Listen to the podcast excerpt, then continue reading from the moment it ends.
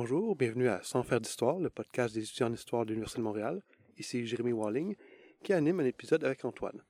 Je m'occupe de la première moitié et mon collègue va prendre la relève pour la seconde. Donc aujourd'hui, nous avons le plaisir de recevoir l'équipe des archives révolutionnaires. Les gars, auriez-vous la gentillesse de vous présenter en commençant avec Yves? Bonjour, donc mon nom c'est Yves Rochon. Euh, je suis un vieux militant, disons, euh, et je me suis associé à Archives révolutionnaires euh, dans un premier temps pour leur remettre un certain nombre de mes archives militantes. Et de fil en aiguille, on, a travaillé sur un projet plus particulier autour de Charles Gagnon que j'ai connu personnellement. Excellent. Euh, moi, c'est Nicolas Bourdon. Euh, j'ai étudié à la maîtrise en histoire à l'Université de Montréal. Je me suis intéressé notamment à la question de la guerre civile espagnole. Présentement, j'enseigne au collégial euh, en, tant que professeur d'histoire au Collège universel et je me suis intéressé également à la question du groupe Archives révolutionnaires parce que je trouvais intéressant de mettre à profit mes compétences en histoire pour continuer à chercher sur des, différents groupes révolutionnaires dans le but d'éclaircir un peu les luttes actuelles. Et maintenant, notre troisième invité, Alexis. Bonjour, donc euh, moi je m'appelle Alexis Lafleur Paiement. Je suis actuellement euh, candidat au doctorat en philosophie politique à l'Université de Montréal et à l'Université de Lille en France et chargé de cours en philosophie à l'Université de Montréal. Je suis un des membres fondateurs du collectif Archives révolutionnaires que j'ai cofondé en 2017. Et donc, euh, depuis, dans le cadre de mes études et dans le cadre du collectif Archives révolutionnaires, je travaille sur l'histoire des idées de gauche et d'extrême gauche. Merci, bienvenue, messieurs. Euh, on pourrait commencer avec un simple survol de qu'est-ce qu'est exactement Archives révolutionnaires. Donc, euh, je me permets de prendre la balle au bon. Le collectif Archives révolutionnaires a été fondé, comme je l'ai dit, en 2017, avec trois objectifs principaux. D'abord, le but de collecter tous les documents et toutes les archives qui sont liés aux luttes populaires, luttes ouvrières, luttes de gauche, luttes d'extrême gauche, qui ont eu lieu au Québec depuis le 18e siècle jusqu'à nos jours il y a un premier aspect donc qui est strictement archivistique. Et euh, on monte la collection, on préserve les documents et on les rend accessibles au public. Un deuxième aspect est plus strictement historique, c'est-à-dire qu'on fait un travail à partir de nos fonds d'archives, euh, d'études historiques et de rédaction d'articles d'histoire qui permettent de euh, rendre plus facilement accessible et de faire comprendre le sens des documents qu'on préserve. Dans le cadre de notre travail historique, on fait des articles, des présentations, on fait aussi des brochures et c'est le travail que vous allez beaucoup retrouver sur notre site Internet. Le dernier aspect du projet Archives révolutionnaires est celui qu'on qualifie de militant et l'objectif est, à partir des euh, mémoires passées, d'informer les luttes actuelles. Donc, on fait un travail actif où, à partir euh, des informations collectées, on a des discussions et on participe aux luttes actuelles. On essaie, par cette entremise-là, de euh, galvaniser les mouvements actuels et de permettre un meilleur développement stratégique et tactique des luttes euh, populaires et ouvrières. Hmm. Ah, ça semble vraiment fort intéressant. Est-ce que vous pourriez nous dire, vous trois, qu'est-ce qui vous a amené à rejoindre ce projet? Euh, ben, un peu comme je l'ai indiqué tantôt, moi, ce qui m'a amené, c'est, bon, d'une part, euh, j'ai toujours milité, mais depuis euh, une trentaine d'années, euh, je me préoccupe plus particulièrement de transmettre aux, jeunes générations un certain nombre de leçons qu'on a tirées de nos propres expériences. Et c'est par ce biais-là que je trouvais pertinent le, le, travail que faisait Archives révolutionnaires et que euh, j'ai décidé d'y collaborer au, mieux de mes énergies. Hmm.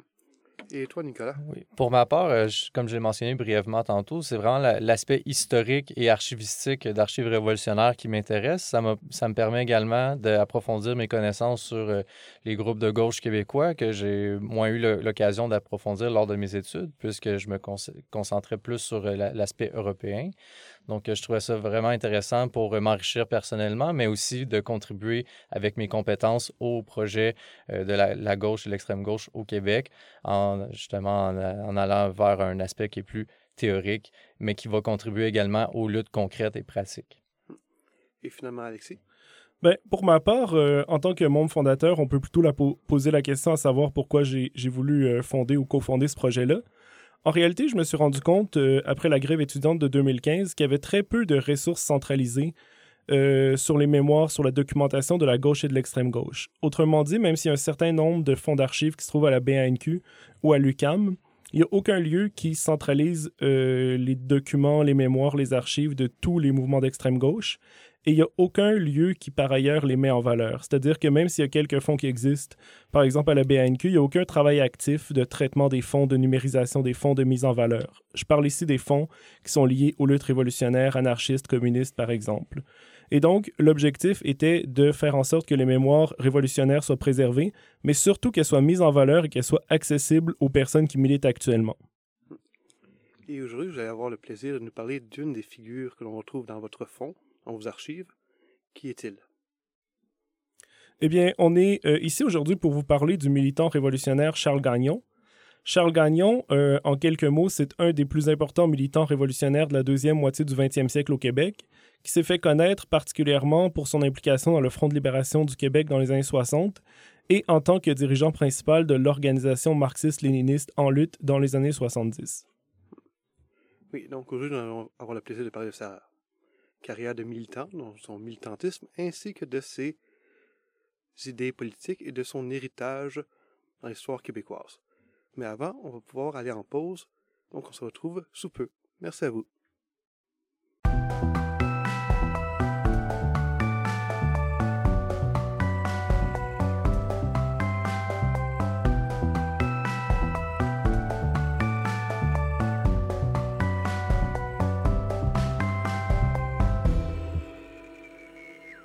Donc, nous sommes de retour avec nos collègues pour parler du parcours de Charles Gagnon. Donc, pour lancer cette section, pourriez-vous nous dire exactement qui est Charles Gagnon et qu'est-ce qu'il y a de particulier? Pourquoi nous en parler aujourd'hui? Comme je le disais euh, juste avant la pause, Charles Gagnon est un personnage euh, très important dans l'histoire québécoise, même s'il si, euh, est moins connu ces années-ci parce qu'il a été un des principaux protagonistes des mouvements révolutionnaires au Québec, notamment du Front de libération du Québec et euh, de l'organisation marxiste-léniniste en lutte dans les années 1970.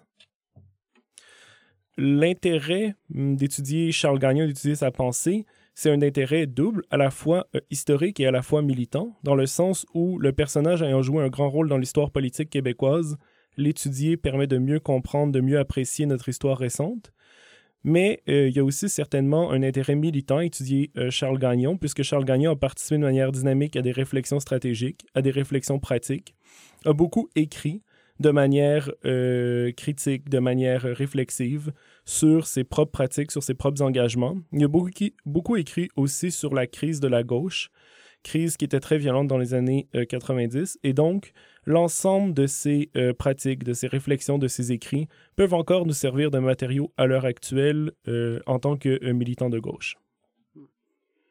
Pour nos auditeurs qui ne sont pas très familiers avec sa figure, pourriez-vous nous donner un survol de son parcours à titre de militant?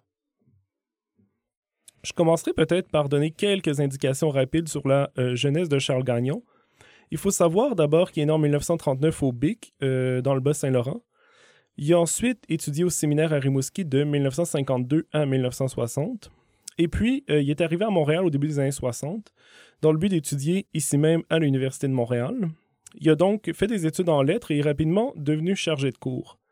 À partir de ce moment-là, à partir de 1964 environ, il commence à s'impliquer dans le mouvement étudiant, plus exactement dans l'AGEUM, donc euh, l'Association générale des étudiants de l'Université de Montréal et il est un des membres fondateurs de la première association nationale étudiante au Québec, l'UGEC, Union générale des étudiants du Québec. C'est aussi à partir de ce moment-là que euh, Charles Gagnon entre en contact avec la réalité ouvrière de Montréal, avec euh, la pauvreté et l'exploitation de la classe ouvrière à Montréal, et que sa pensée évolue de plus en plus vers des perspectives révolutionnaires. Autrement dit, son évolution est euh, dynamique et rapide au début des années 60, comme c'est le cas pour beaucoup de jeunes de sa génération. Effectivement, euh, il arrive à Montréal, il entre dans le mouvement étudiant et en quelques mois, quelques années tout au plus, il développe des perspectives révolutionnaires. C'est euh, donc rapidement à ce moment-là qu'il va entrer en contact avec Pierre Vallière et que les deux hommes vont créer une revue qui est assez méconnue maintenant mais qui est importante à l'époque qui s'appelle Révolution québécoise. Après avoir euh, créé la revue Révolution québécoise, il y a une jonction qui se fait avec l'équipe d'une autre revue révolutionnaire qui s'appelle Parti pris. Et euh, les deux groupes décident de fonder le mouvement de libération populaire, qui va durer seulement euh, six mois en 1966. Dans le euh, cadre de sa réflexion révolutionnaire, de son implication dans le mouvement de libération populaire, Charles Gagnon, en association avec son camarade Pierre Vallière, va de plus en plus croire qu'il faut mener une lutte armée, une lutte révolutionnaire ici au Québec, afin de libérer le peuple québécois et afin d'instaurer euh, une société révolutionnée, un régime euh, socialiste. Donc, c'est la période indépendance et socialisme de Charles Gagnon et le moment où il rejoint le Front de libération du Québec. Il rejoint euh, le Front de libération du Québec à la toute fin de 1965 et c'est surtout en 66 qu'il va être actif, notamment par des écrits théoriques dans le journal La Cognée et dans le journal L'Avant-Garde, deux organes du Front de libération du Québec. Euh, ainsi que lors d'un important voyage aux États-Unis où euh, Charles Gagnon et Pierre Vallière essaient d'établir des liens avec le Black Panther Party. Finalement, les euh, membres du réseau Vallière-Gagnon sont arrêtés ici au Québec et afin de protester contre ces arrestations et afin de faire connaître la cause des Québécois, en septembre 1966, Vallière et Gagnon manifestent devant l'ONU à New York, où ils vont se faire arrêter, finalement être déportés au Québec et être emprisonnés pour leurs activités révolutionnaires ici. Et donc, de 1967 à 1970, euh, Charles Gagnon est enfermé à la prison de Bordeaux. Sa pensée à ce moment-là est encore marquée, et on pourrait y revenir, par les idées d'indépendance et de socialisme. Il écrit d'ailleurs un manuscrit important qui n'est pas publié à l'époque, euh, qui s'appelle Feu sur l'Amérique, un manuscrit où il exprime, selon lui, de quelle manière le peuple québécois est euh, exploité, de quelle manière la classe ouvrière est exploitée et les raisons pour lesquelles il faut mener une révolution euh, socialiste ici au Québec. Finalement, Gagnon, après avoir été enfermé pendant 40 euh, mois, est libéré en février 1970. Sa libération sera pas très longue puisque en octobre 1970, ben, il y a la crise d'octobre, il y a l'invasion du Québec par les forces armées canadiennes, et donc Charles Gagnon, en tant que théoricien du FLQ, est écroué à nouveau. Il va euh, passer encore un an en prison, être libéré en juin 1971 seulement. À partir de ce moment-là, euh, Gagnon, mais il n'est pas le seul, euh, a une évolution de plus en plus marquée vers le marxisme et on peut dire un certain désintérêt quant à la question nationale. À la fin de l'année 1972, il, il, se trouve dans une situation où sa pensée et son action sont plus consolidées par le marxisme et il publie un document important qui s'appelle Pour le Parti prolétarien, une brochure dans laquelle il appelle à fonder un parti révolutionnaire ici au Québec. En 1973, l'organisation se met peu à peu en place autour d'un journal qui s'appelle En lutte. Le premier numéro est publié le 1er mai 1973. Et euh, les années suivantes, Gagnon devient le secrétaire général de l'organisation marxiste-léniniste En lutte. Il va, demeurer un dirigeant de l'organisation jusqu'à sa dissolution en 1982 on pourra revenir sur ces différents éléments-là parce que les années 70, les années marxistes-léninistes sont importantes dans la pratique et dans la production théorique de Gagnon. Aussi, dans la crise organisationnelle des années 80, euh, Charles Gagnon va écrire beaucoup de textes importants sur le marxisme et la pratique révolutionnaire. Finalement, à partir de 1982, quand l'organisation en lutte disparaît, eh bien, Charles Gagnon va se consacrer principalement à la réflexion théorique, c'est-à-dire qu'il va écrire des lettres aux journaux, il va écrire un certain nombre d'ouvrages. Il va aussi faire sa scolarité de doctorat et faire un projet de thèse sur euh, la New Left et la crise de la gauche.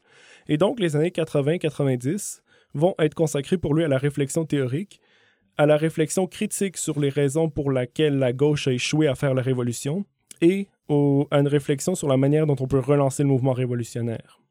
Finalement, Charles Gagnon va décéder en 2005 euh, d'un cancer généralisé. Et donc, euh, voilà pour ce euh, parcours biographique, ce parcours militant, ce parcours intellectuel de Charles Gagnon. Ah, merci. C'était vraiment un résumé qui était très bien amené et très complet. Donc, maintenant, nous allons pouvoir parler à Yves. Parce que lui, en lutte, cette organisation que vous avez mentionnée, il en était également membre. Donc, Yves, qu'est-ce que vous pouvez nous dire sur En lutte? Ben, sur En lutte comme tel, ce que je peux vous dire, c'est, bon, comme l'a mentionné Alexis, c'est que à l'origine, c'était un projet de journal, le journal en lutte. C'était pas euh, comme tel un projet de parti ou d'organisation, c'était centré là-dessus. Évidemment, il y avait à moyen terme, à long terme, un projet de constituer une organisation euh, à partir du, du, livre de Charles. Mais donc, moi, j'ai connu en lutte à cette période-là. J'avais connu Charles pour le glisser tout de suite en tant que personnage public, parce que ce que décrit Alexis, évidemment, en, particulier euh, la déportation euh, au Québec, l'emprisonnement, euh, tout ça, ça avait un impact important médiatique. Et donc, pour vous replacer, bon, moi, j'ai, dans ces années-là, j'ai 16-17 ans, la première fois que j'entends parler de Charles Gagnon en tant que prisonnier politique. Et euh, bon, euh, comme beaucoup d'autres à ce moment-là, euh, j'aime pas trop la société dans laquelle je vis. Je cherche comment contribuer à son changement. mais le FLQ, comme tel, m'attire pas particulièrement. Et donc, ce qui est associé au FLQ, la violence et tout ça. Donc, je suis ce qui se passe. je participe aux occupations étudiantes et tout ça, et je cherche. Euh, jusqu'aux années, euh, quoi que, on est en lutte, c'est... Fondé, disons, en 72-73 pour le Parti prolétarien en 72. Le journal paraît à partir de 73. Oui, oui. Comme vous voyez dans les dates, euh, Alexis est pas mal meilleur que moi. Mais donc, à ce moment-là, moi, dans les... au moment où Charles écrit pour le Parti prolétarien, sort de la prison et lance la polémique avec Pierre Vallière parce qu'à ce moment-là, ils divergent d'opinion euh, euh, sur la stratégie. Vallière prône d'intégrer le PQ. Euh, Charles prône la création d'un parti prolétarien. Et ça aussi, ça prend de la place. dans les médias, sur la place publique et principalement dans les milieux militants, cette, cette polémique-là. Et donc, ça, c'est l'autre contact que j'ai avec Charles, euh, je suis au cégep dans un cours de philo et pour vous donner une idée, euh, le sujet du cours, c'est la polémique Vallière-Gagnon. On, parle de ça pendant deux heures. Le professeur nous donne les, articles de journaux et donc euh, nous invite à, comprendre mieux cette polémique-là. Ça, c'est mon autre contact avec Charles. Par la suite, moi, je m'implique dans une troupe de théâtre militante qui s'appelle le Théâtre de la Chope, où on fait de la solidarité avec les grèves ouvrières qui sont nombreuses à ce moment-là. Euh, on monte des pièces de théâtre avec eux autres.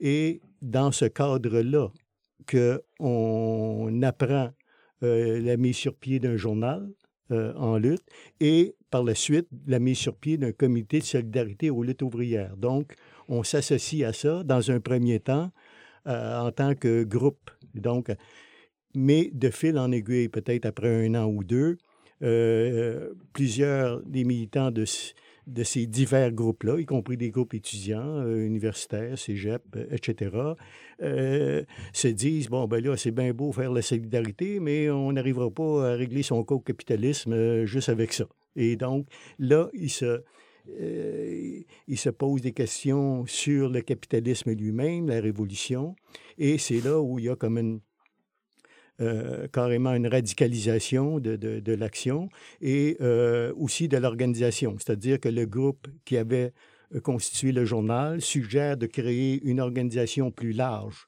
dans laquelle tous ces militants-là seraient intégrés, avec un calendrier, appelons ça de même, pas mal plus pressé que ce qu'on avait envisagé. C'est-à-dire, j'ai l'habitude de dire, été peut-être l'erreur fondamentale stratégique, c'est qu'on pensait que la révolution était pour les semaines suivantes.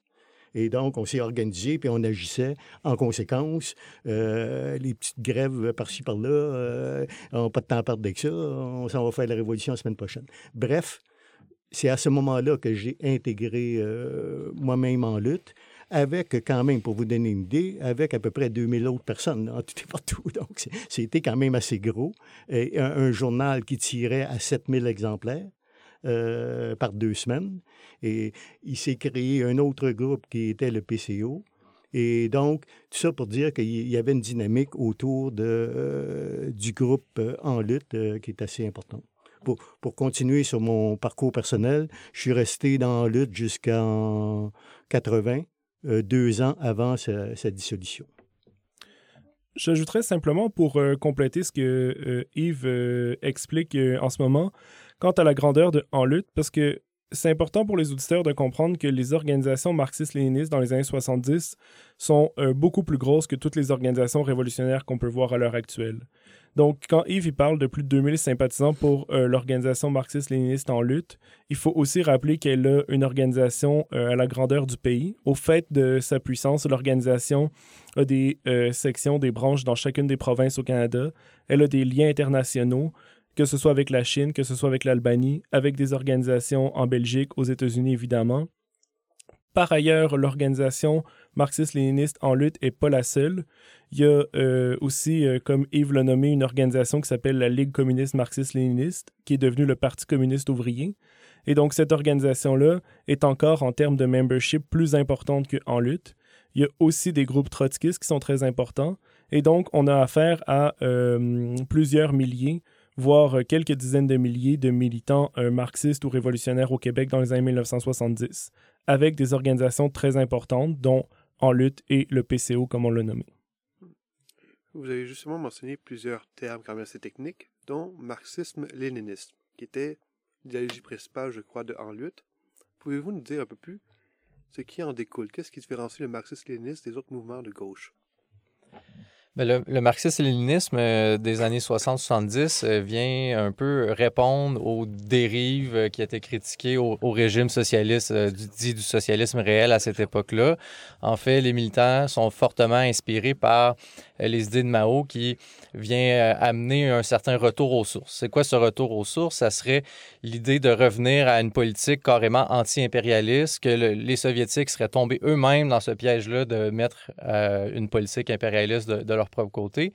Donc, Mao vient un peu remettre les pendules à l'heure et ça vient motiver euh, cette jeunesse-là militante qui, est prête à en découdre puis à vouloir changer le monde. Un peu comme Yves nous l'a dit euh, tout à l'heure, hein, il n'était pas très heureux euh, de la situation malgré les, progrès matériels et tout.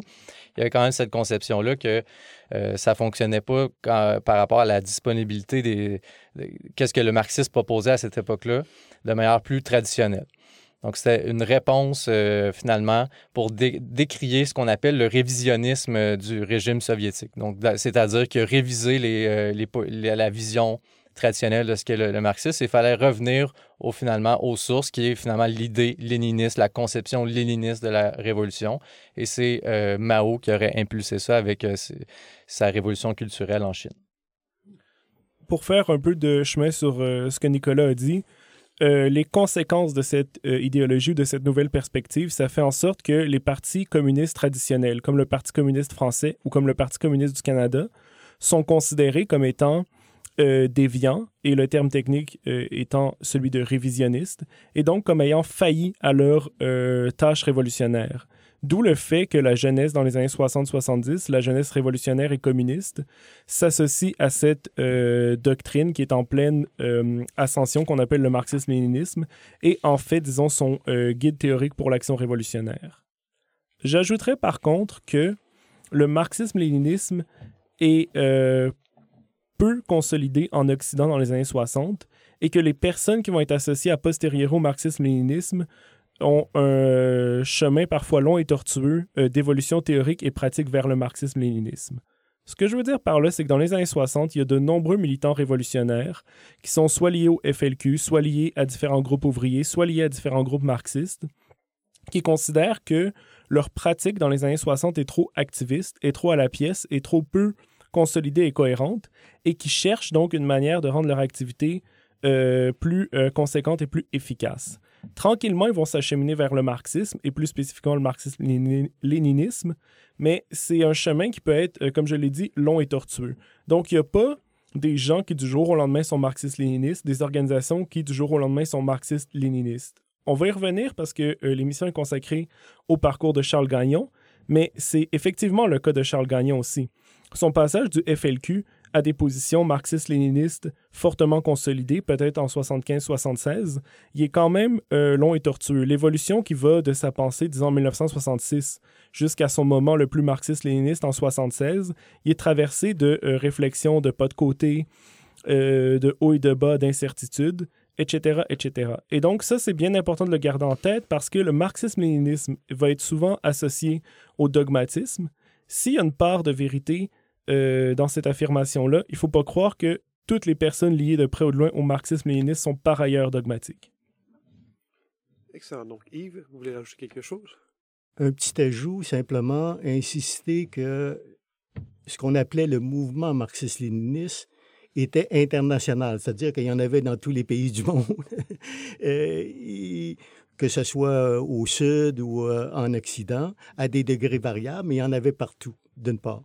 Deuxièmement, il y a quand même une question qui reste, euh, même pour moi, un petit peu non répondue, qui est pourquoi en Amérique du Nord, c'est au Québec qui a eu, que ce mouvement-là a eu le plus d'importance en termes de nombre, pas nécessairement en termes d'influence sur le capitalisme, mais en termes de nombre. Euh, bon, euh, je dirais pas que Charles y est pour quelque chose en lui-même, euh, peut-être en partie à cause de la profondeur de, ses réflexions et de son influence, mais sans doute aussi à cause du passé euh, récent à ce moment-là et encore exigu d'oppression nationale. Je, je mentionne ça que, comme dit Alexis, il y avait des militants dans la lutte dans d'autres provinces, mais ça n'a jamais eu l'ampleur que ça a pris au Québec. Pour euh, répondre brièvement à la question que tu viens de nous lancer, Yves, euh, dans mes lectures, j'ai trouvé que pourquoi le mouvement marxiste-léniniste serait apparu au Québec, il y aurait trois raisons principales. Un, la radicalisation des luttes syndicales qui se déroulent notamment avec le Front commun de 1972. En deuxième lieu, on aurait euh, l'échec du PQ d'obtenir le pouvoir. Donc, les élections ne sont pas très efficaces sur ce plan-là. C'est seulement en 1976 que le PQ va obtenir le pouvoir. Et on remarque également un recul progressif des réformes qui ont été mises en place pendant la Révolution tranquille. Et donc, cet espoir-là qui avait été créé recule, ce qui mène les gens à aller chercher une position un peu plus radicale. Et le marxisme-léninisme, avec sa vision plus scientifique, du marxisme scientifique, vient répondre un peu à cette structuration-là, à l'idée de s'organiser pour protéger les acquis et en obtenir, de, en obtenir plus. Le fait aussi que euh, le Québec puis les militants révolutionnaires au Québec perçoivent fortement la condition euh, de la province québécoise comme étant une condition colonisée, je pense, va jouer un rôle dans le développement du marxisme-léninisme. Pourquoi? Parce que euh, le marxisme-léninisme est fortement ancré dans l'anti-impérialisme. C'est un des apports principaux de la pensée de Mao Tse-tung et de la pensée euh, ML en général, à savoir qu'on cherche dynamiquement à combattre l'impérialisme. Et donc, évidemment, ici, ici au Québec, ben, si les gens se sentent colonisés par l'impérialisme canadien, par l'impérialisme américain, je pense que ça euh, crée une propension à euh, se sentir appelé par le marxisme-léninisme. Sur cela, on va pouvoir mettre fin à cette première section avant de passer la parole à mon collègue Antoine, qui va pouvoir explorer plus en profondeur les enjeux politiques et la pensée de notre ami Charles Gagnon. Donc sur ça, on prend une pause.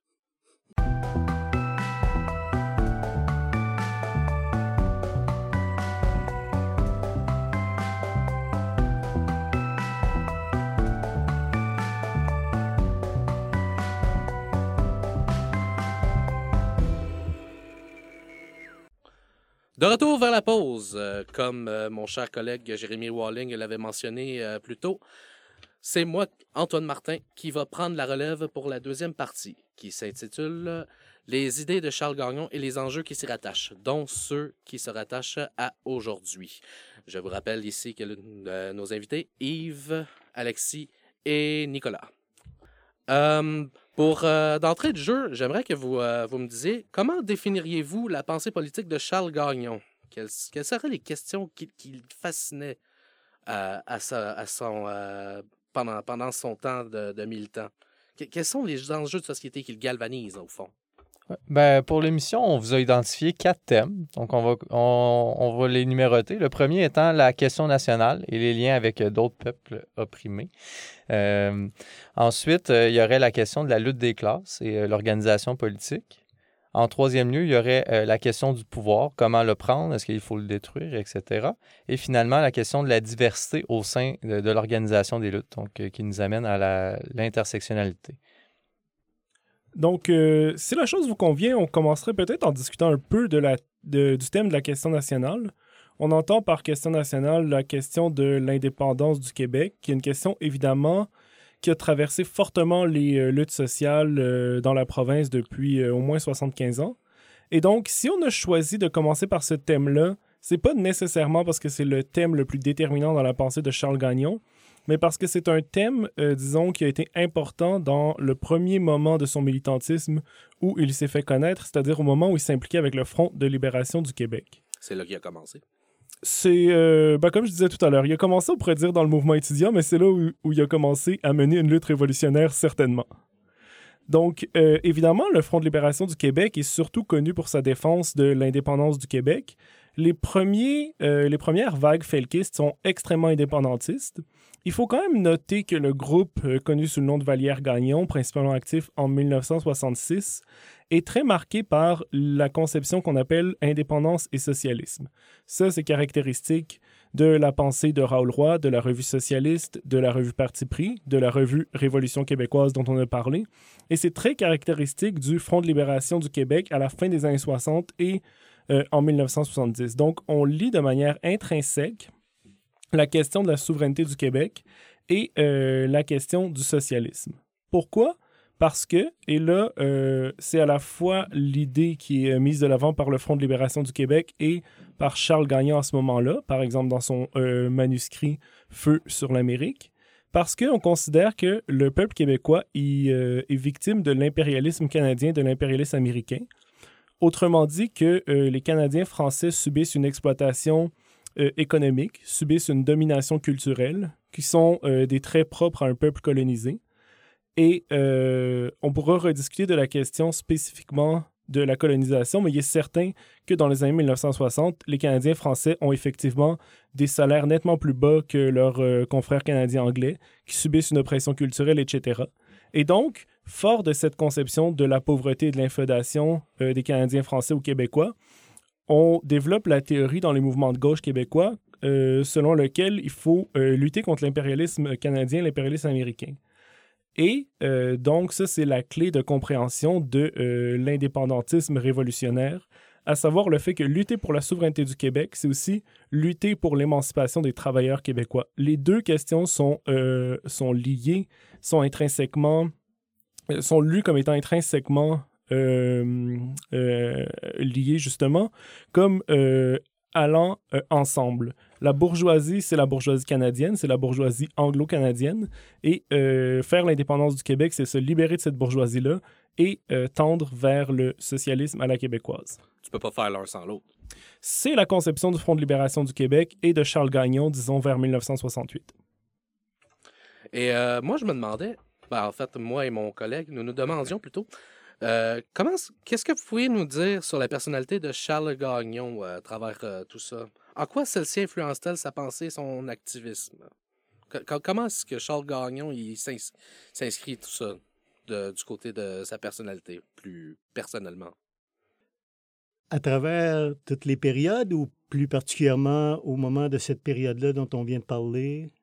Moi, je pense que ce serait intéressant si tu nous glissais un mot, Yves, euh, pour ce que tu en sais, euh, suivant tes discussions, les discussions que tu as pu avoir avec Charles, sur la manière dont il envisageait la condition d'oppression au Québec dans les années 60, sur son rapport à ça, puis peut-être aussi, moi, je serais curieux sur la raison pour laquelle il a évolué en délaissant de plus en plus la question nationale. Euh, ouais. Plus Ouais, là-dessus, on pourra revenir sur la personnalité tantôt.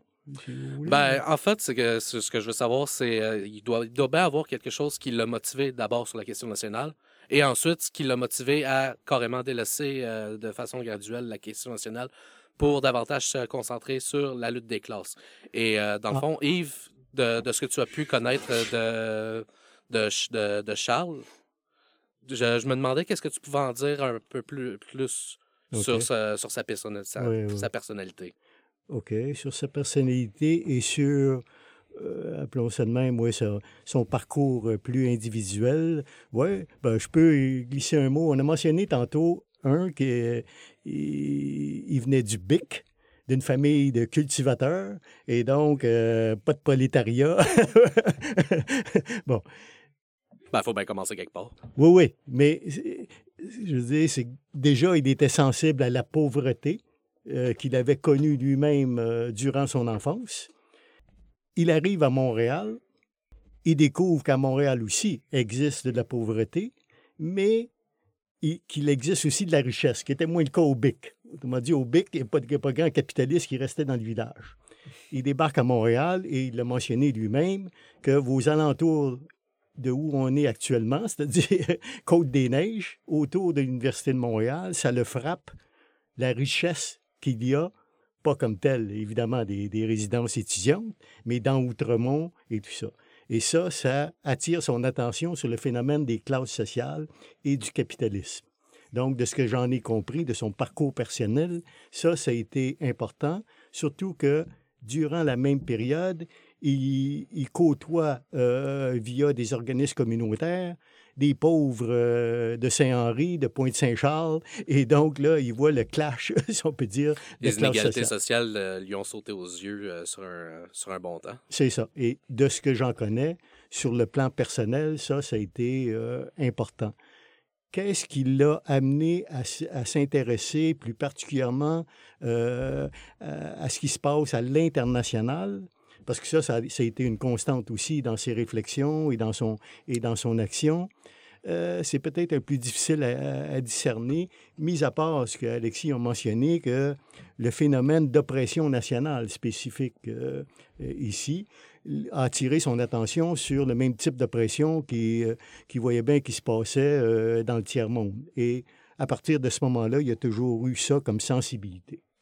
Oui, parce que moi, l'impression que j'ai, c'est que Charles Gagnon, quand il arrive à Montréal, il constate non seulement la lutte des classes, donc l'affrontement entre le prolétariat et euh, la bourgeoisie, mais aussi le fait qu'au Québec, dans les années 60, cette lutte des classes-là se déroule beaucoup entre les prolétaires francophones et la bourgeoisie anglophone. Donc ça, je pense que c'est très marquant dans un premier temps, mais qu'à terme, il y a une évolution, plus il constate l'existence d'une bourgeoisie francophone, euh, comme quoi la contradiction principale, le problème principal, c'est l'affrontement entre les travailleurs et euh, le patronat, entre les travailleurs et la bourgeoisie. Et j'ai l'impression que ça l'amenuise la- l'intérêt qu'il porte à l'indépendance du Québec. Sans dire par ailleurs qu'il veut le supprimer, ou euh, pardon, qu'il veut complètement nier l'existence ou la légitimité de cette question-là. Ce que j'entends par là, c'est que Gagnon, même quand il est dans le mouvement marxiste-léniniste, même quand lui-même porte peu d'intérêt à la question de l'indépendance du Québec, euh, il considère et il continue à défendre l'idée que le Québec a le droit à l'autodétermination. Ce qui veut dire que si la population laborieuse du Québec veut faire l'indépendance, elle a le droit de le faire. Seulement, Gagnon, il considère pas que c'est la chose la plus pertinente à faire dans les années 70. Puis surtout, il considère pas qu'on doit le faire avec la bourgeoisie québécoise. On peut dire qu'il a... Oh, pardon. Euh, vous vouliez rajouter quelque chose, euh, Yves? Un petit ajout euh, sur ce volet-là pour euh, préciser ce qu'on n'a pas mentionné dans, en- encore dans sa biographie, qui est l'épisode de son emprisonnement suite à des attentats à la bombe du FLQ. Je fais le lien avec le fait- avec l'anecdote que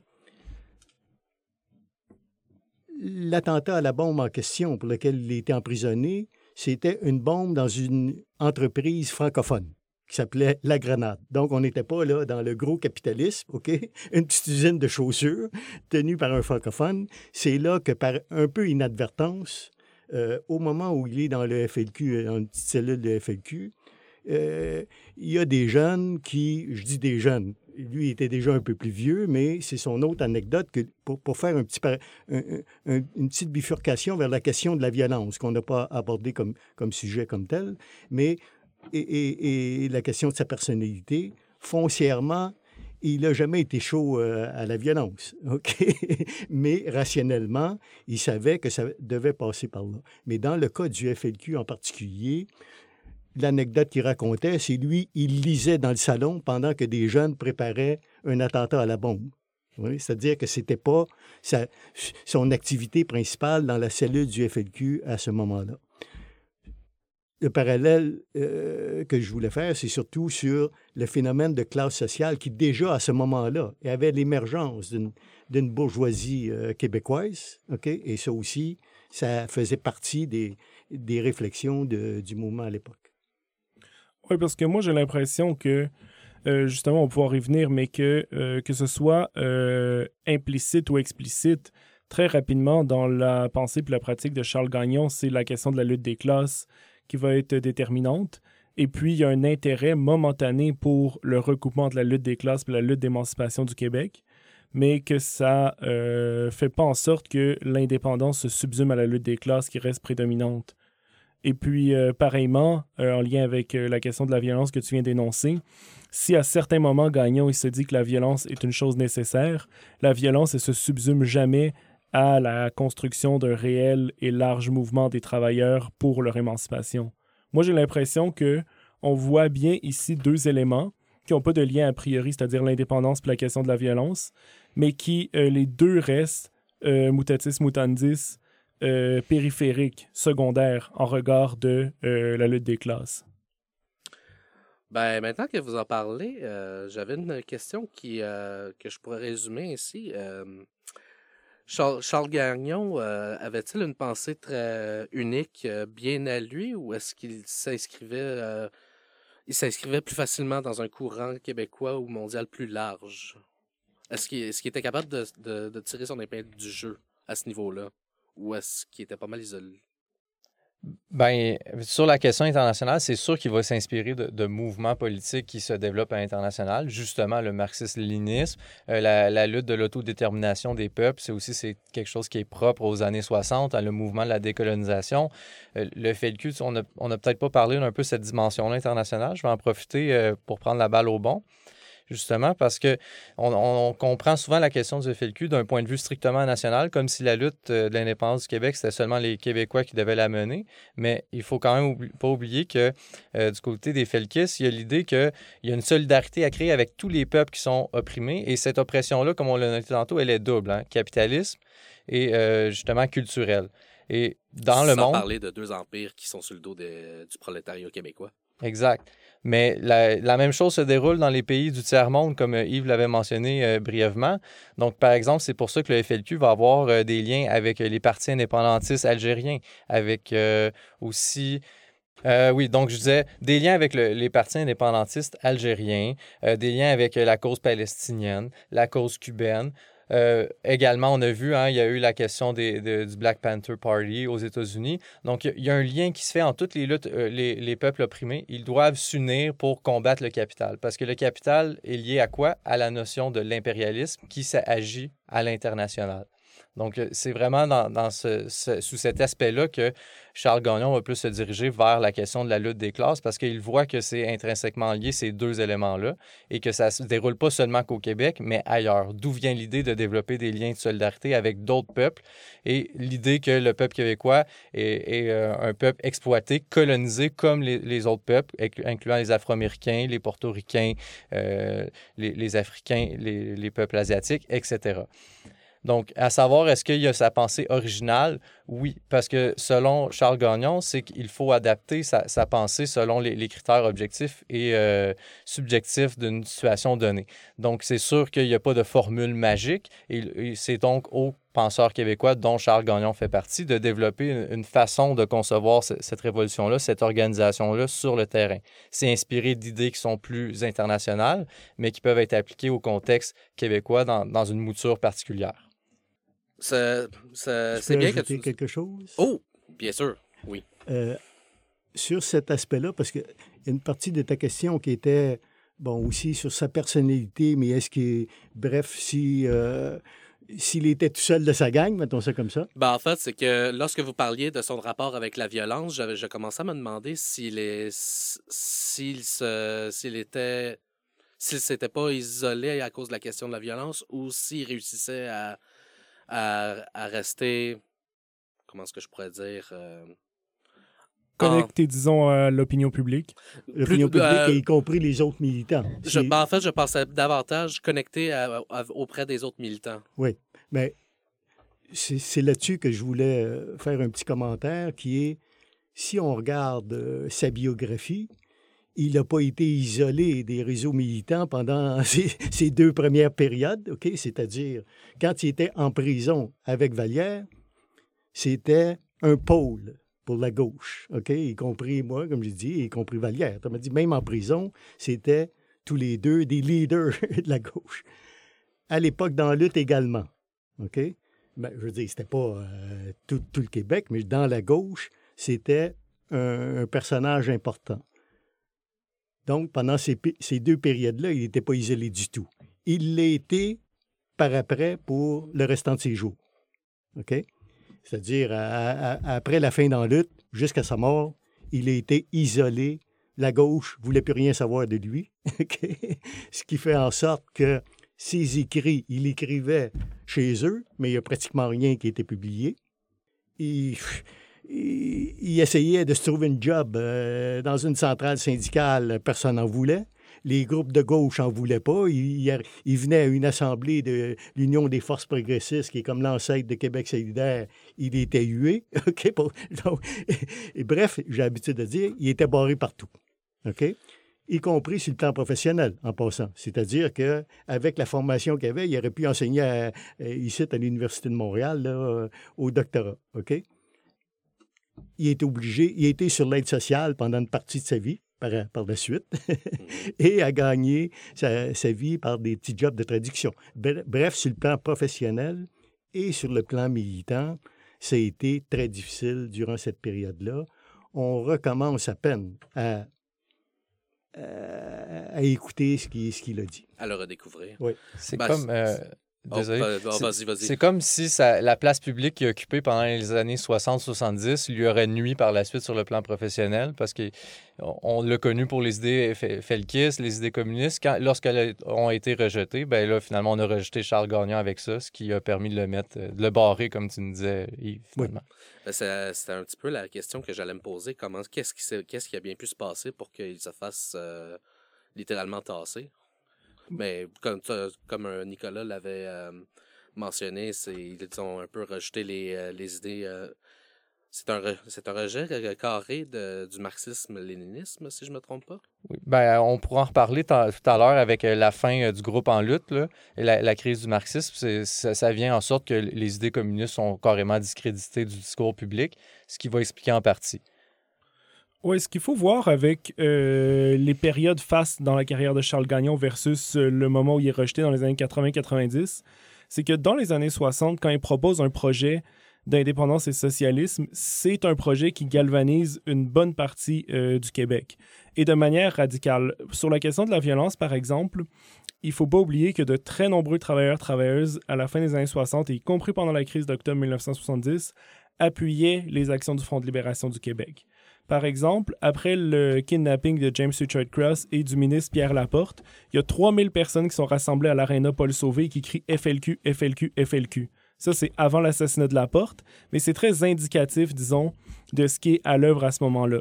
Le fait que euh, Gagnon soit un leader de la gauche révolutionnaire, qu'il soit indépendantiste et socialiste à ce moment-là, ça en fait un dirigeant des factions radicales de la jeunesse et de la classe ouvrière, ça en fait pas une personne qui en porte à faux. En 1971, il subit un procès qu'on appelle le procès des cinq, où il était aux côtés de Pierre Vallière et de Michel Chartrand notamment. Et donc, il représente vraiment la contestation qui a lieu au Québec. Encore une fois, il n'est pas en porte-à-faux. Dans les années 70, comme on en parlait tantôt, la notion de lutte des classes, qu'elle soit pensée à l'onde de l'indépendance du Québec ou qu'elle soit pensée en elle-même, est extrêmement prégnante. Les organisations euh, syndicales prennent des positions de tendance révolutionnaire. La CSN publie un document qui s'appelle Ne comptons que sur nos propres moyens, qui est une citation de Mao Tse-tung en 1972. Les groupes marxistes-léninistes comme En lutte puis le Parti communiste ouvrier représentent des milliers d'adhérents. Et donc, durant toute cette période-là, Charles Gagnon, qui a cette idée forte de lutte des classes, d'affrontement entre le prolétariat et la bourgeoisie, occupe un rôle prépondérant et très respecté. Ensuite, effectivement, avec l'effondrement des mouvements marxistes-léninistes, qui s'inscrit dans l'effondrement des mouvements de gauche au niveau mondial, ben, les personnes qui ont été révolutionnaires, les personnes qui ont été communistes, pire encore, les personnes qui restent communistes, ben, elles sont euh, rejetées et marginalisées. Alors, dans les années 80, il y a deux choix. Soit on fait un mea culpa et on crache sur son passé, et là, on peut être réintégré à la société, soit on reste fidèle à ses idéaux, comme c'était le cas de Charles Gagnon, et il n'y a plus de place pour nous dans la société. OK. Oh, monsieur Yves Oui. voudrait... Un petit ajout sur ce que vient de dire Alexis, c'est que Charles euh, a été isolé par la suite parce qu'il avait été, pour deux raisons, à mon avis. Parce qu'il avait été un leader public, d'une part, il ne pouvait pas euh, nier ce qu'il avait fait, contrairement, y compris à moi, et un paquet d'autres qui avaient été dans la lutte. Vous pouvez pas faire table rase. Non, d'une part. Et deuxième raison, il était intègre, c'est-à-dire qu'il n'a jamais, quand on y exigeait, ça y est arrivé, d'appliquer sur une job, puis euh, à l'université, il dit, ben là, si tu renies euh, ce que tu as fait, on va t'engager. Il n'y en est pas question. on est. Et contrairement à, plusieurs autres qui, euh, pour vous donner une idée, là, des noms comme Gilles Duceppe, Françoise David étaient dans, en lutte, ou le PCO. Un journaliste comme Christian Rioux était dans la lutte. Vous voyez? Je veux dire, si vous lisez aujourd'hui ce qui, ce qui est écrit, On ça- l'aurait jamais deviné. non, non, c'est ça. Mais si vous, et, et là, il y en a des, euh, des nombres et des nombres, OK? Mais c'est juste pour vous dire que lui, il a eu ça de particulier que, oui, c'est beau, on a fait des conneries, on s'est trompé, euh, mais euh, euh, c'était de bonne foi, mettons ça de même, OK? Je renierai pas la lutte des classes parce que je me suis fourré une couple de fois, là.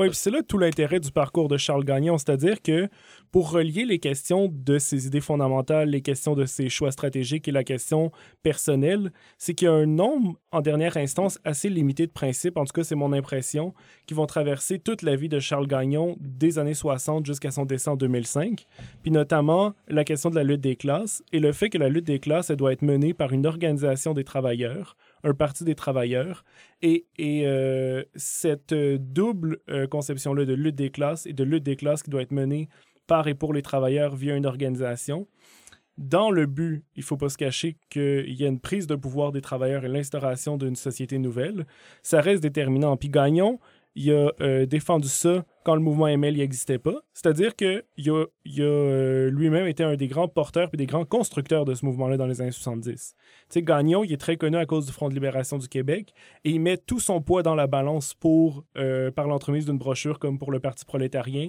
pour aller chercher du monde pour créer l'équipe du journal, pour créer le fameux journal en lutte et l'organisation qui s'ensuit. Et il va euh, peser de tout son poids dans les années 70 pour euh, consolider l'organisation révolutionnaire en lutte. Après, il va, il va pas se renier, ce qu'on euh, peut à la fois admirer ou, euh, dans le cas, disons, des personnes réformistes lui reprocher. Moi, j'aurais peut-être une, question par rapport aux, revendications qui ont été mises en place par En Lutte. Moi-même, je ne les connais pas, les, revendications plus précises. Est-ce que euh, un de vous deux serait en mesure de nous en dire un peu plus sur qu'est-ce que En Lutte revendiquait dans, dans ses prises de position politiques?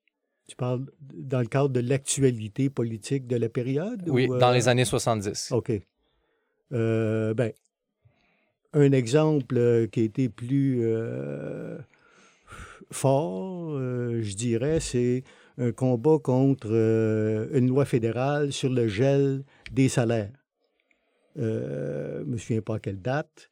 Il me semble que c'était la C73. Bref, euh, il y a eu, euh, c'était une revendication de euh, faire retirer euh, cette loi-là. Donc, il y avait quand même des revendications euh, communes, si tu veux, à la classe ouvrière. Ça, c'était euh, concrète.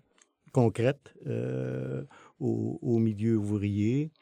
Euh, il y avait évidemment tout le développement des services euh, publics qui étaient en construction à ce moment-là. Je parle des garderies, par exemple. Évidemment, ça faisait partie des revendications euh, euh, dans lutte. Les cliniques euh, populaires, donc l'ancêtre des CLSC. euh, vu qu'une bonne partie des militants et des militantes qui étaient dans lutte étaient issus de, de, ces mouvements populaires-là, évidemment, elles ne les ont pas abandonnés en entrant dans lutte. Elles ont poussé pour que, comme organisation politique, elles s'y impliquent. Et pour continuer un peu sur euh, la structure et les objectifs de l'organisation en lutte, au départ, le but est surtout de lier les travailleurs et de donner plus de puissance euh, aux luttes qui existent.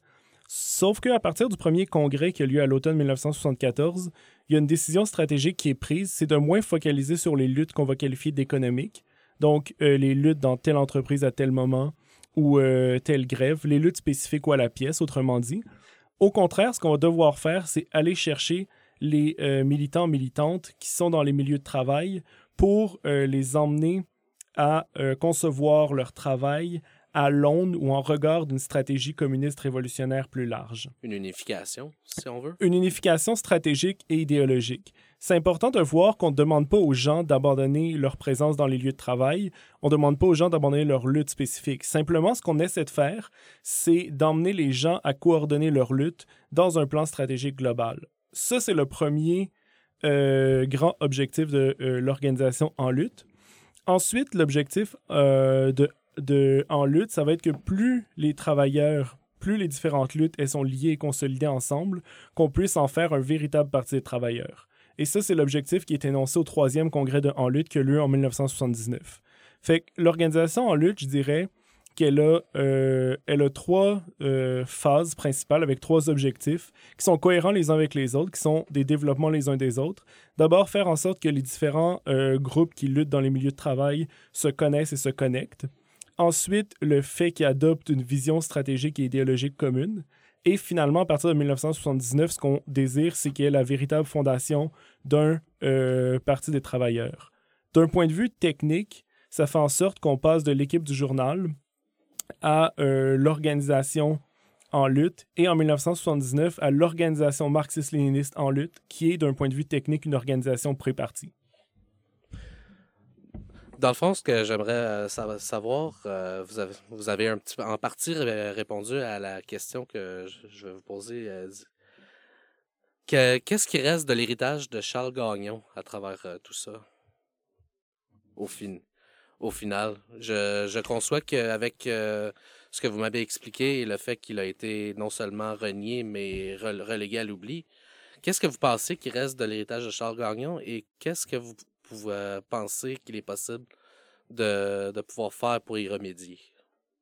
Ce qui est un peu votre, euh, objectif, si je si je ne m'abuse. Ben, Charles Gagnon, en fait, qu'est-ce qu'on peut retirer? C'est justement les réflexions qu'il a fait pendant qu'il était en lutte. Euh, il, s'est justement penché sur la question des révisionnismes. Il a analysé ça beaucoup en profondeur. Pourquoi, euh, dans le fond, il y a, eu un recul des, idées socialistes, même dans les régimes qui se disaient socialistes eux-mêmes. Donc, pourquoi que finalement ces projets-là ont, ont échoué? Il s'est penché sur la question, puis il a beaucoup analysé notamment la question du pouvoir. Donc, pour lui, cette question-là, c'est, il dit que finalement, euh, traditionnellement, tant les socialistes plus réformistes qui voulaient euh, prendre le pouvoir par euh, les élections démocratiques ou les plus révolutionnaires qui s'inspirent du léninisme par une insurrection armée, ben, la question qui les intéressait, qui était centrale, c'est il faut prendre le pouvoir pour pouvoir amener ces changements-là. Sauf que il va, Charles Gagnon va réaliser que ben, ces sociétés-là, même si on, elles ont pris le pouvoir, elles n'ont pas réussi à mettre en place une société socialiste. Pourquoi? Euh, lui, il voulait sortir un peu de l'idée que c'est tout le temps une trahison des dirigeants qui n'ont qui ont pas suivi les préceptes du marxisme. Il dit plutôt que que ces sociétés-là n'étaient pas prêtes d'un point de vue euh, historique de développement du capitalisme. Euh, c'était souvent des sociétés agraires, des sociétés euh, qui, étaient, on pourrait même dire, pré-capitalistes, et donc qui n'étaient pas prêtes à mettre en place un, changement socialiste. Donc finalement, c'est une question de, phase économique. Il y en a certains qui, vont, qui pourraient accuser ça comme étant une conception mécaniste de l'histoire, comme s'il fallait absolument passer par certaines phases. Mais il reste que Charles Gagnon, en réfléchissant beaucoup à ça, il cherche à trouver une nouvelle façon de créer une contre-hégémonie, donc de, contrebalancer l'hégémonie capitaliste par euh, justement une union euh, des, forces prolétariennes pour qu'elles euh, finissent par proposer leur propre projet de société qui soit réellement démocratique dans tous les aspects et non seulement sur le plan politique, que l'aspect économique soit également démocratisé. Sortir d'un carcan qu'il trouvait dépassé. Ouais. Ouais, moi je continuerai dans le même sens que Nicolas pour parler de l'héritage de Charles Gagnon, euh, on peut euh, en particulier voir son héritage, puis voir l'intérêt de son héritage au niveau de euh, ses réflexions très nombreuses. C'est-à-dire ses réflexions sur l'organisation, ses réflexions sur la stratégie, ses réflexions sur la question que l'économie doit jouer dans les luttes contre le capitalisme, ses réflexions sur le rôle que les syndicats doivent jouer, par exemple. Ça, c'est une série de pôles et de réflexions qui existent chez Charles Gagnon, de pensée politique qui est encore extrêmement riche. Pourquoi c'est encore extrêmement riche? C'est parce que Charles Gagnon, de 1, il remet toujours euh, sur le métier sa, pensée. Autrement dit, sa pensée se fixe jamais. Et donc, si par exemple, il dit euh, qu'à tel moment, on, avait raison d'être marxiste-léniniste ou c'était euh, correct d'être marxiste-léniniste, il s'en tient pas à ça. Il va se demander après pourquoi ça l'a échoué. Pourquoi, si le marxisme-léninisme était si intéressant, si pertinent, il n'a pas réussi à faire la révolution? Pareillement, il va se demander, euh, un peu dans l'ordre chronologique, pourquoi la New Left dans les années 60 n'a pas réussi à faire la révolution? Pourquoi les régimes socialistes, comme le disait Nicolas, se sont sclérosés? Pourquoi le Parti communiste du Canada s'est sclérosé? Pourquoi le mouvement marxiste-léniniste n'a pas été en mesure de mener la révolution? comment on peut démêler les facteurs qui expliquent l'échec de la gauche euh, dans les années 80. D'un côté, il y a une répression euh, d'État qu'on voit partout en Occident. D'un autre côté, il y a une réorganisation du monde du travail qui fait que c'est plus difficile d'organiser les travailleurs euh, dans les industries lourdes. Il y a aussi euh, le fait que les régimes socialistes ne sont plus inspirants, ce qui serait des facteurs exogènes qui expliqueraient l'échec de la gauche au Québec. Mais Gagnon ne va pas se contenter de ça. Il va se demander aussi c'est quoi les raisons pour lesquelles, euh, ici même, la révolution est échouée par-delà le contexte euh, politique et économique mondial.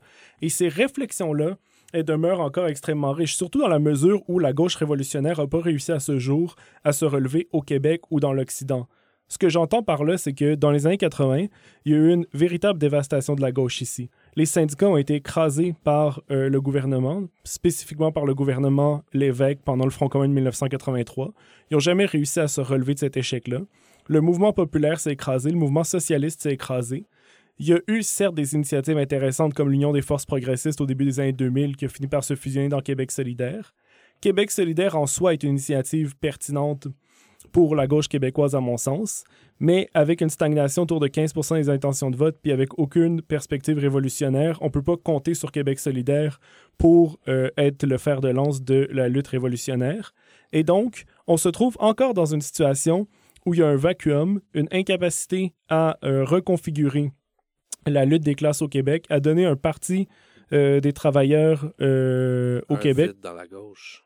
Il y a absolument, il y a un vide euh, que Charles Gagnon peut nous aider à comprendre, à mon sens, et euh, je vais peut-être y revenir dans quelques minutes, il y a non Mhm. seulement de très nombreux éléments qui nous aident dans la pensée, dans les écrits de Charles Gagnon, à comprendre l'échec de la gauche des années 60 à nos jours. À mon sens aussi, on en discutait tout à l'heure à la pause et je ne sais pas si mes collègues partagent mon avis, il y a aussi des éléments positifs chez Charles Gagnon qui nous aident à repenser la reconstruction de la gauche. Mais euh, je vais me permettre de peut-être euh, te demander, toi, Yves, euh, qu'est-ce que euh, qu'est-ce que tu penses que nous, les plus jeunes générations, devraient aller chercher chez Charles Gagnon? Oui, parce que j'allais dire, c'est sûr qu'en termes d'héritage, c'est vous autres qui, et qui savez mieux. Ça serait la réponse courte. Oui, c'est ça, mais à première vue, j- j- je vais dire deux choses. La première, que il faut agir et réfléchir en même temps. C'est-à-dire qu'il y a eu des périodes où que, bon, nous autres, on agissait trop, on réfléchissait pas assez. Mais il y a eu une période où ça réfléchissait beaucoup, mais ça n'agissait pas. Charles a toujours essayé de combiner ça, c'est-à-dire il s'identifiait comme militant, mais il, il- il combattait les, les- les idées de militants qui disaient non, non, pas besoin de réfléchir, là, on a fait assez de réunions, là, euh, allons tout casser. OK? Il- et donc, la nécessité de réfléchir et d'agir et Deuxi- deuxième aspect, à mon avis, important de sa leçon, c'est réfléchir à la situation concrète qu'on a devant nous, c'est-à-dire pas, pas s'en tenir à la situation qui existait sous Marx ou Lénine, et pas non plus fabuler sur celle qui va exister dans 100 ans, mais le capitalisme tel qu'il est sous nos yeux.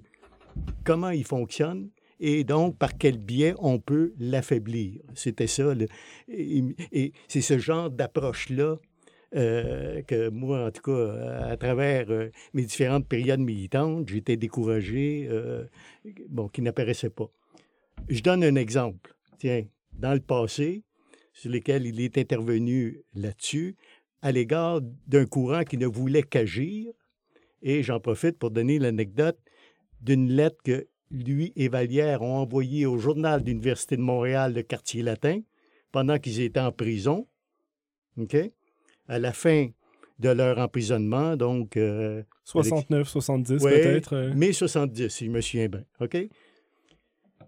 Ils écrivent une lettre qui est parue dans le quartier latin qui, exemple, moi, m'a beaucoup influencé et qui pourrait, à mon avis, être lue par un paquet de jeunes aujourd'hui, y, compris des jeunes de la grève de 2012 ou la, mouvance anarchiste. Je vous donne le titre de l'article. Rêver la révolution, c'est une chose. L'affaire, c'en est une autre. C'est-à-dire qu'il constatait qu'un journal comme le Quartier latin appelait, euh, comme on dit l'autre jour, à tout et dans tout. Là, vous comprenez? On, bon, on va bouger. Puis, euh, bon, je vous invite à lire l'article. Il a été reproduit dans le tome 3 euh, des textes de Charles chez Lux. Oui, je crois que vous nous l'avez remis. Vous l'avez mis dans un sac, le mien, Oui. notamment? Oui, mais j'invite vos auditeurs et auditrices à, à se le procurer, ce tome-là, quand ce serait juste pour lire ce papier-là qui s'adresse encore aux étudiants de l'Université de Montréal. Mais c'est un, un exemple de l'approche qu'il avait de euh, essayer de concilier la pratique et euh, la théorie.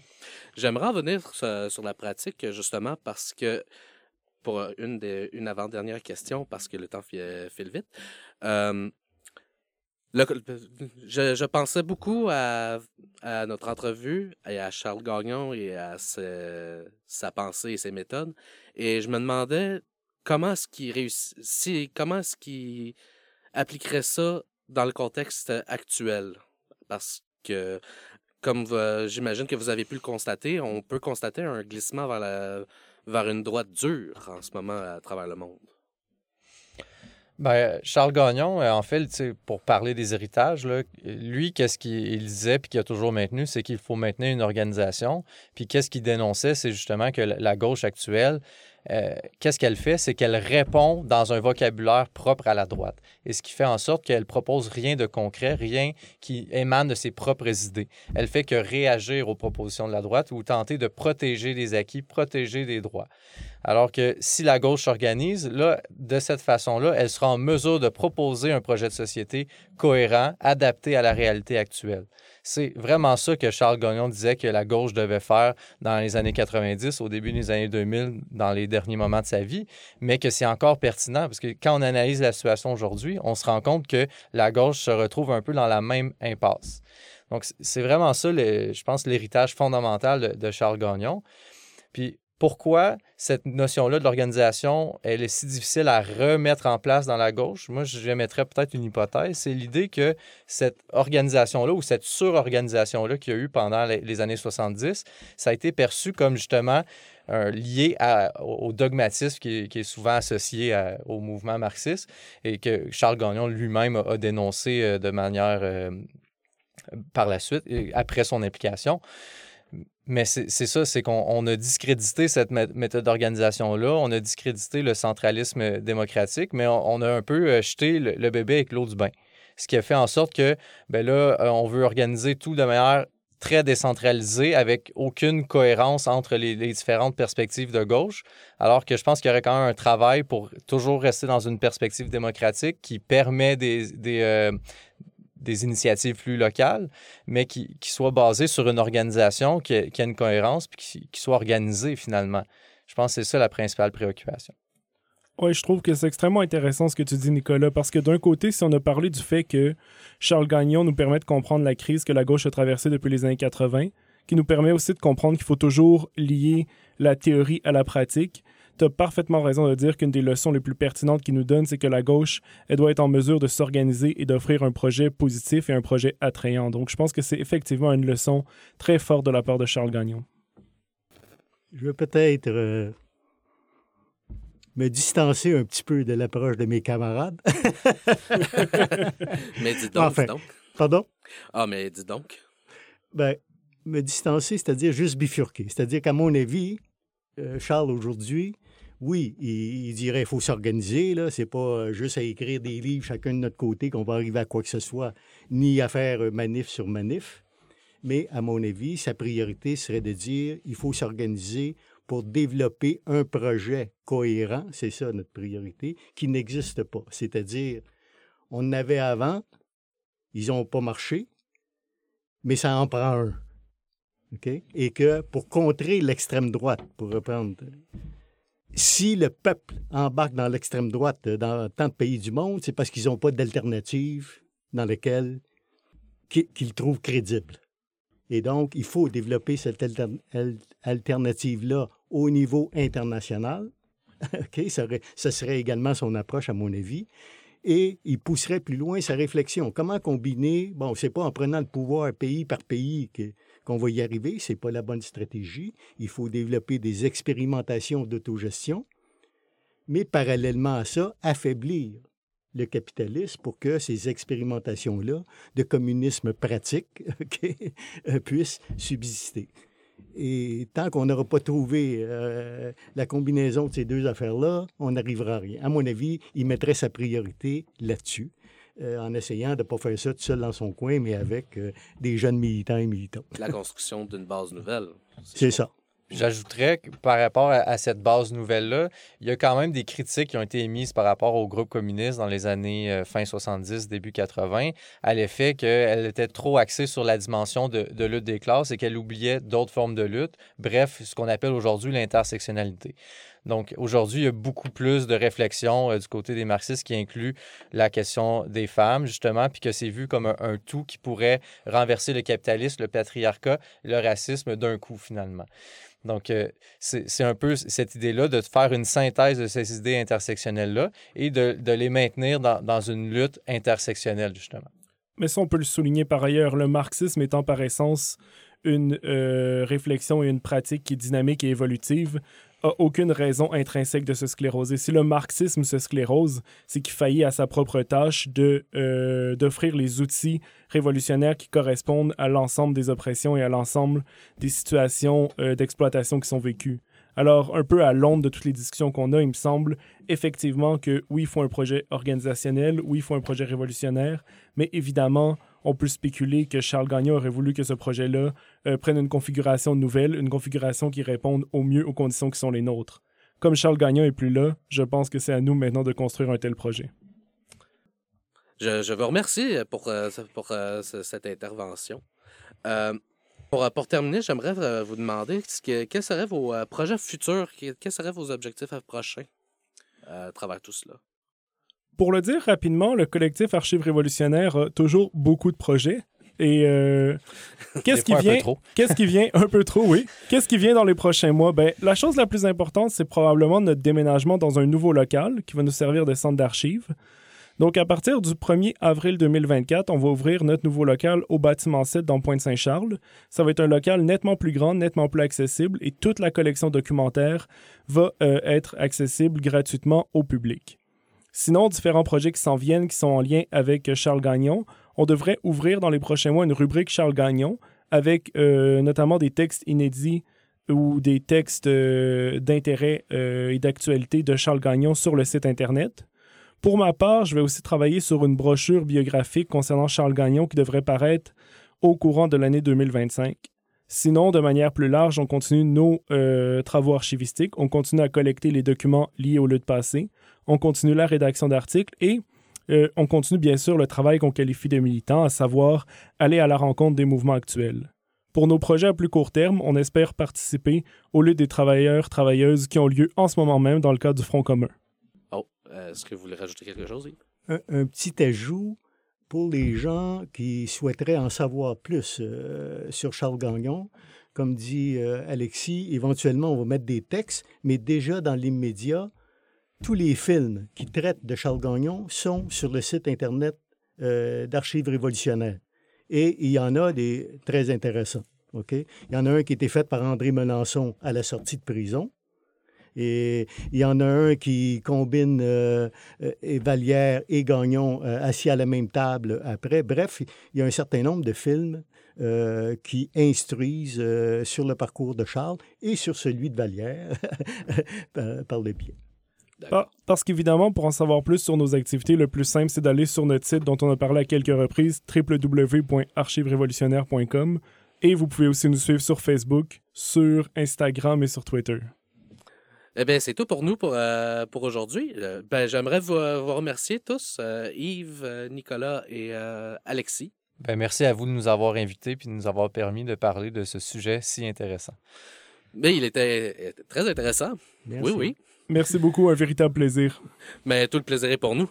Et sur ce, je vous dis au revoir. Au revoir.